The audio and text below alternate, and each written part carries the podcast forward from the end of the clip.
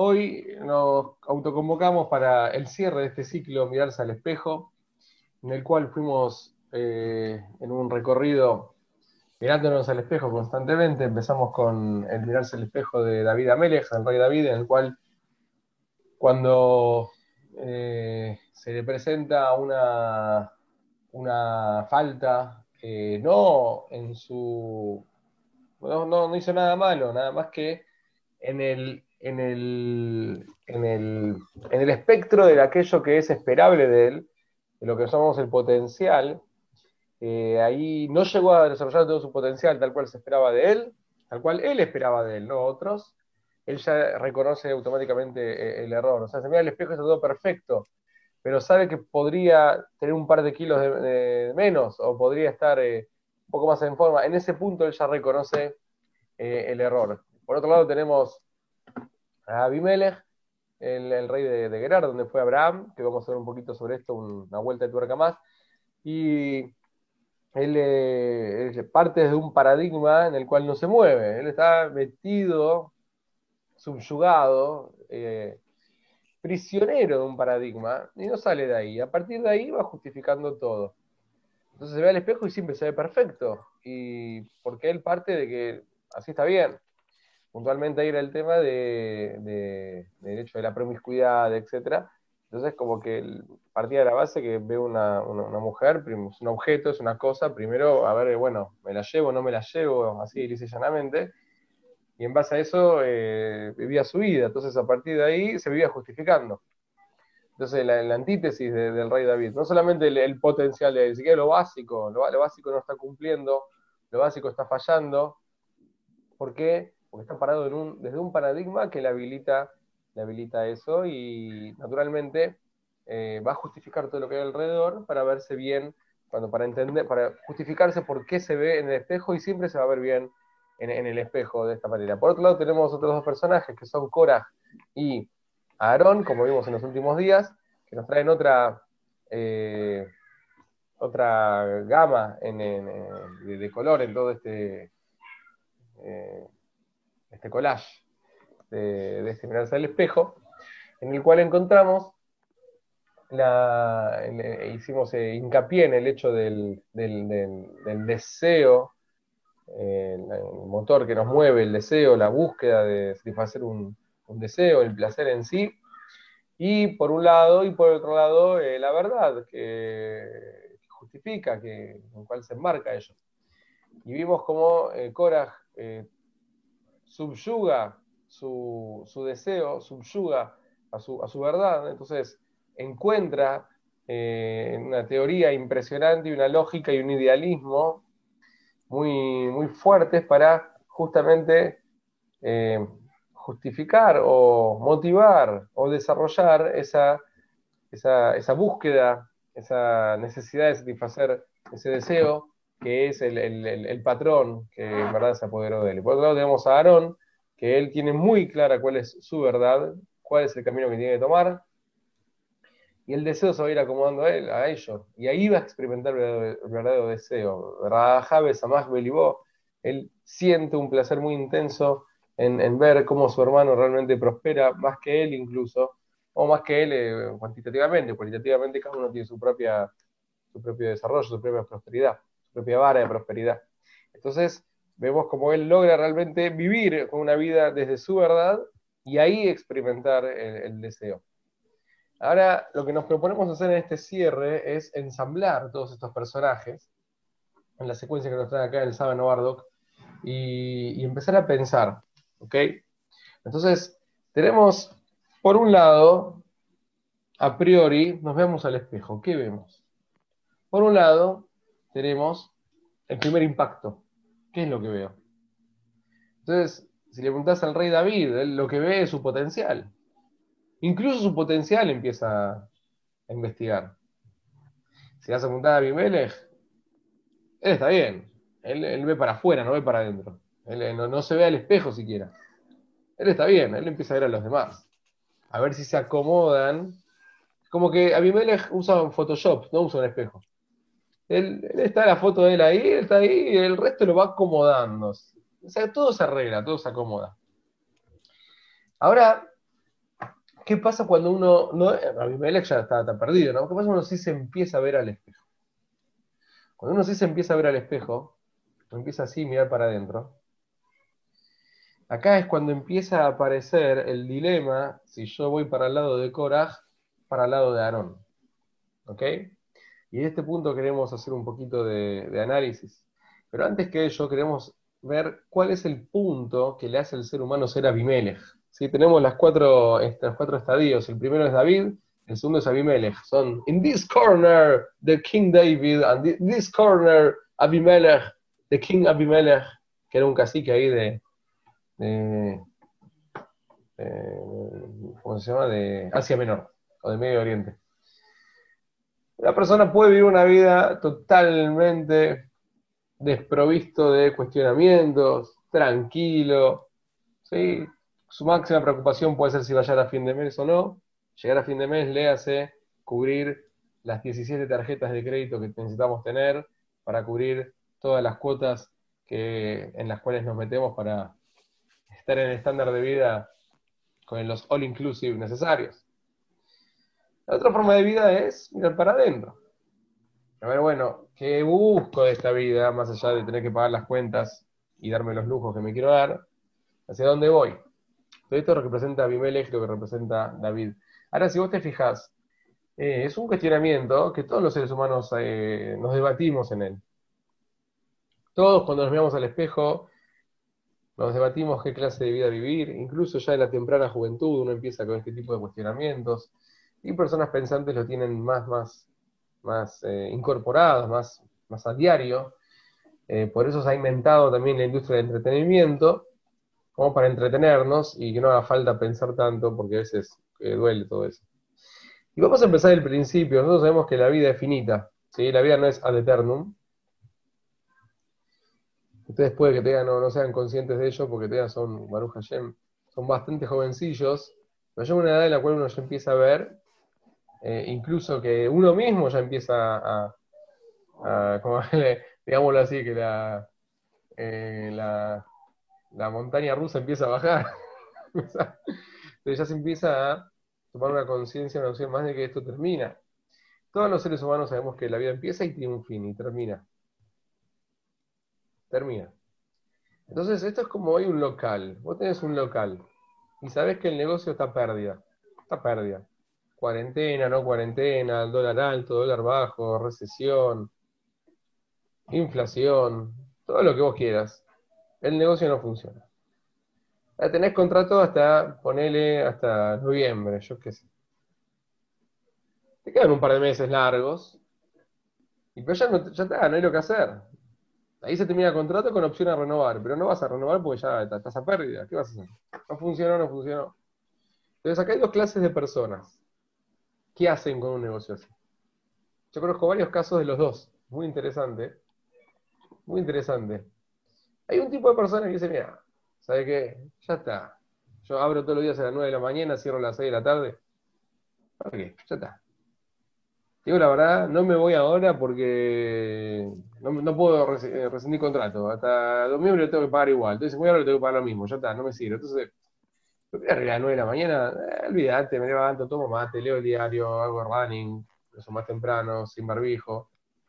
Y después, como algo, después voy al mediodía, me quedo un rato ahí, juego al buraco, juego al dominó, hago un poquito de venta electrónica, si entra alguien me fijo si la atiendo, pero igual ya está, no, no me va a cambiar.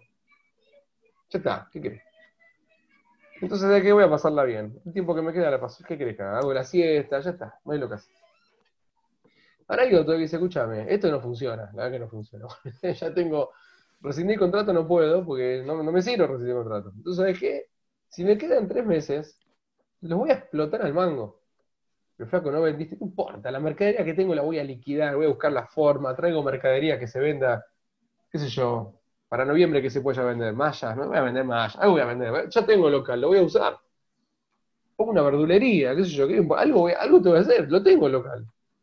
Entonces, en vez de abrir a las 9, voy a abrir a las 8, en vez de cerrar a las 6, voy a cerrar a las 7, voy a meter otros rubros, voy a subalquilar si se puede, algo voy a hacer, no sé, algo voy a hacer.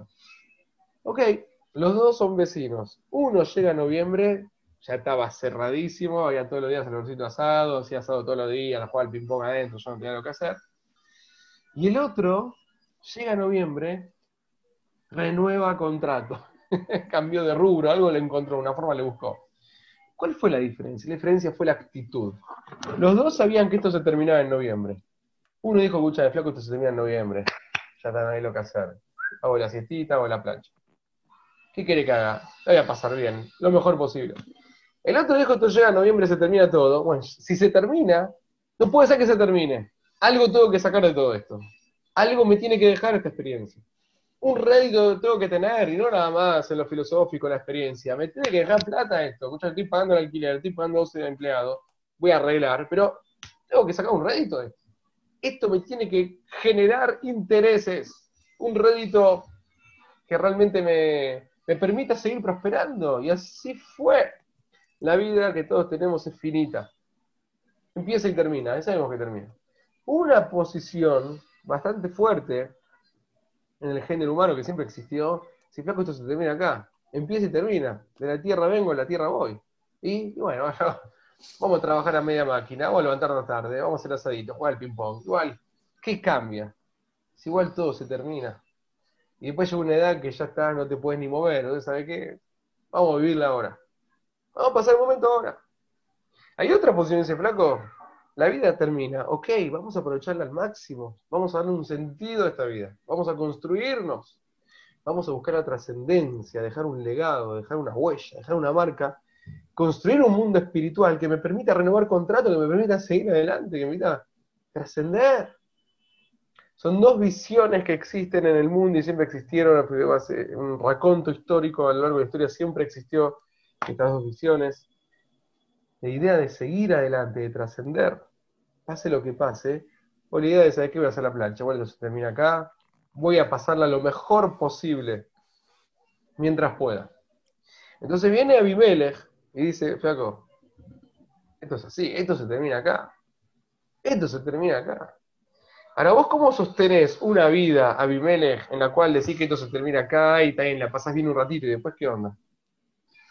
¿Y después qué haces? Y el asadito está bueno, sí, y después el asadito, ¿qué? Otro, no, bueno, hasta otro y un tiempito, sí, y después haces? Y bueno, qué sé, paso el rato. Industria de entretenimiento, Netflix, Instagram, paso el rato. Pero no te hace ruido eso, querido Abimelech. Me hace ruido. Entonces ahí empieza, empieza a generarse un paradigma muy fuerte. Que este es el sentido de mi vida. Que para esto existo, que para eso estoy. Esto es lo que, esto, es lo que estamos. Y después hay que fundamentarlo. Entonces, bueno, si un estudioso como Darwin dijo ciertas cuestiones, ya lo abrazamos como una religión. Venimos del alga, venimos del mono. Entonces somos monos, nada más, con un par de chips, no como los de Elon Musk, Musk sino chips, pensamos un poco más en vez de colgarnos de, los árboles, podemos vivir con vista al río. Eh, no sé, una calidad de vida más, desarrollada, pero en definitiva, entonces vamos generando un tipo de paradigmas que son incuestionables, que no se pueden, no se cuestionan, son la verdad absoluta. Y a partir de allí vamos dándole más lugar a la satisfacción de los deseos y extremistamente, fundamentalistamente, ultra ortodoxamente, vamos acomodando todos nuestros eh, búsqueda de todas nuestras verdades, en pos de ese, de ese deseo instantáneo de pasarla bien acá y ahora. Por otro lado tenemos a David. Flaco, ¿qué te importa el potencial? ¿Qué potencial? Gracias que hice lo que hice. ¿Qué me estás hablando? Se hice todo bien. No, pero vos sos el rey, se espera otra cosa. Bueno, ¿Qué cree que haga? Él, no, él está en ese potencial. Porque sabe que más allá de lo que voy desarrollando acá, hay una energía entre lo que se va construyendo. Hay un plano espiritual que se va desarrollando. Entonces, si bien yo estoy, no estoy en el veraz, estoy intachable, soy una pinturita, si puedo dar más de mí, si puedo dar más jugo, si puedo construirme más, ¿cómo no lo voy a hacer? Pero ¿quién lo ve? No importa quién lo ve. Existe dentro de mí. ¿A quién le importa? No, no, no. A mí me importa, a mí me cambia. Por mí. Yo me construyo más. Yo crezco más. Y acá hay el punto de inflexión. Cuando, como les conté en su momento, Abraham estaba con Sarai, vienen los soldados de Abimelech y dice, che, ¿quién es esta tipa? Y dice, no, es mi hermana. Y dice, sí, soy una hermana, ¿viste? Porque se la lleva a él, al final no pasa nada, tuvo una relación divina, y dice, escúchame, le dice a Abimelech Abraham, ¿cómo me dijiste que es tu hermana y no es tu hermana, es tu esposa? Yo no quiero lío. ¿Sí? Porque ellos, dentro de sus paradigmas, era, había una sociedad en la cual había leyes y el, adulterio, la infidelidad estaba condenada. ¿sí? No, no, no, iba. Pero eso no quiero. Pero, ¿por qué me mentiste? Allá mira, mi Abraham, dijo mi Abraham, más aquí así te abrazo. ¿Por qué me dijiste una cosa por otra? ¿Qué pasó? Entonces, eh, como ya vimos en su momento, que dice, escúchame, yo llegué acá, llegamos de la nada, y en vez de preguntarnos cómo están, quiénes son, qué los podemos ayudar, comieron, bebieron, durmieron, la primera pregunta fue, ¿quién es esta mujer?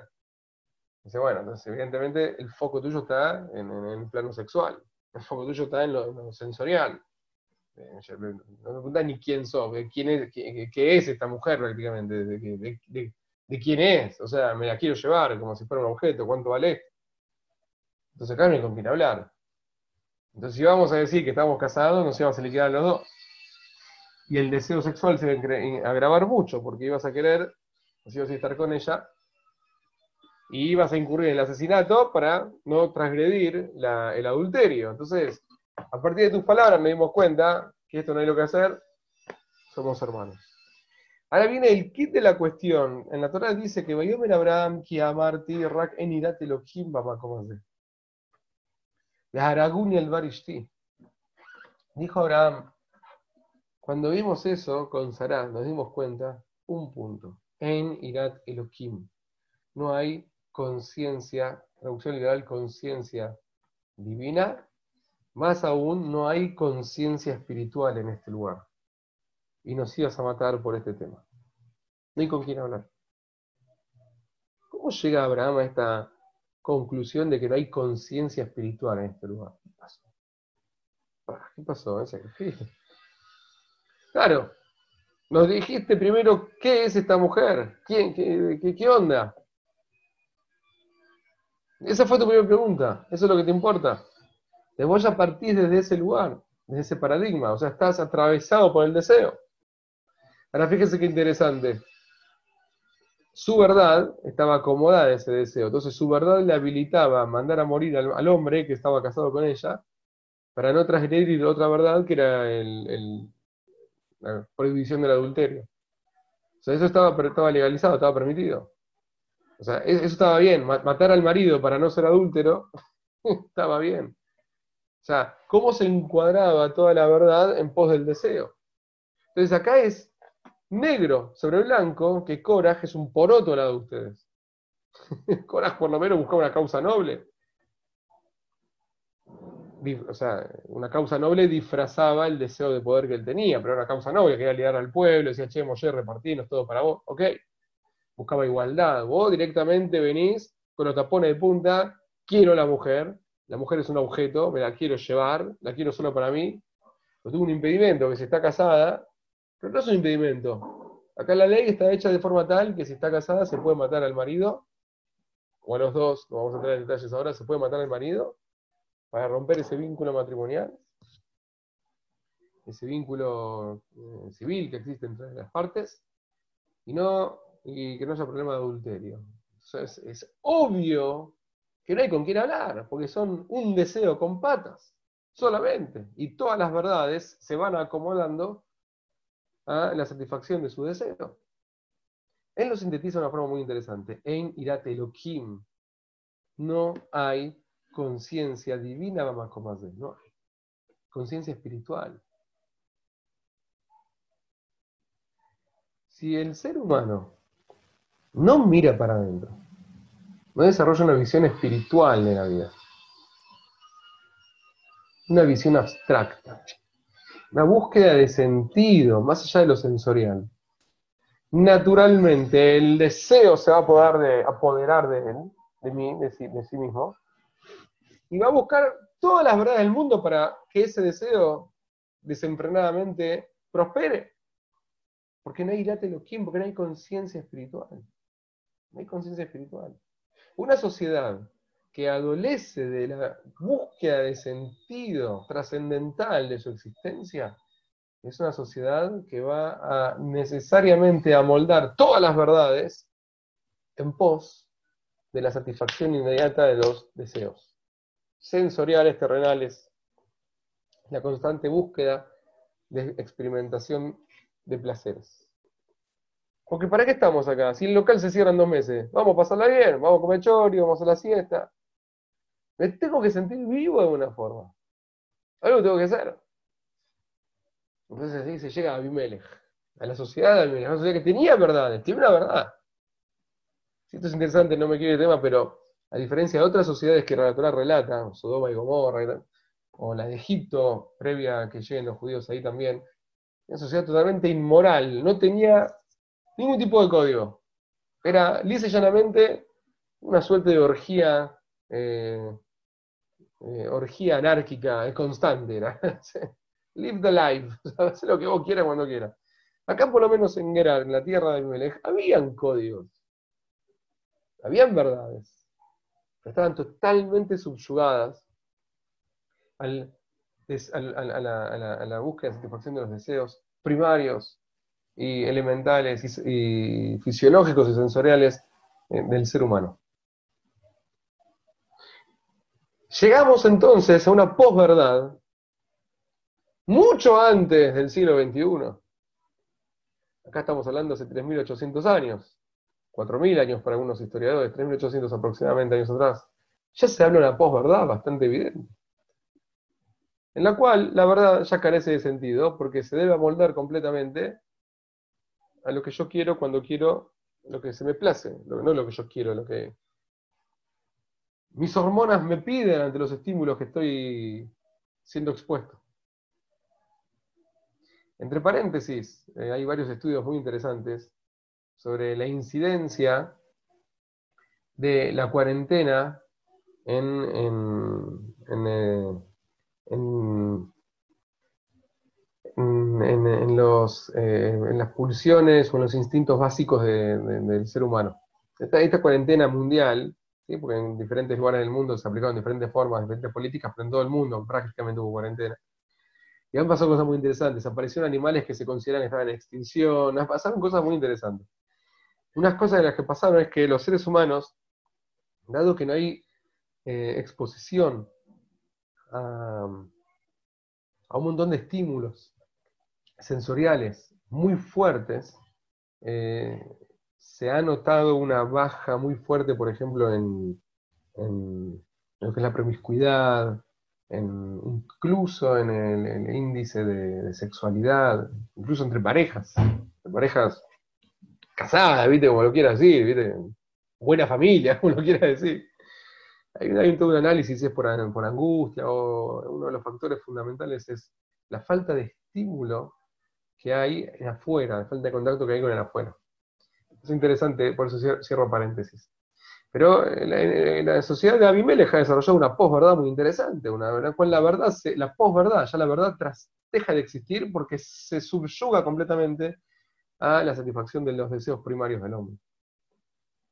Pero encontramos otra realidad, que es la realidad de Aarón, que en su máximo exponente encontramos a David Amelech, los cuales nos sale una posverdad. La verdad queda clara, queda definida en su lugar. La verdad es la verdad.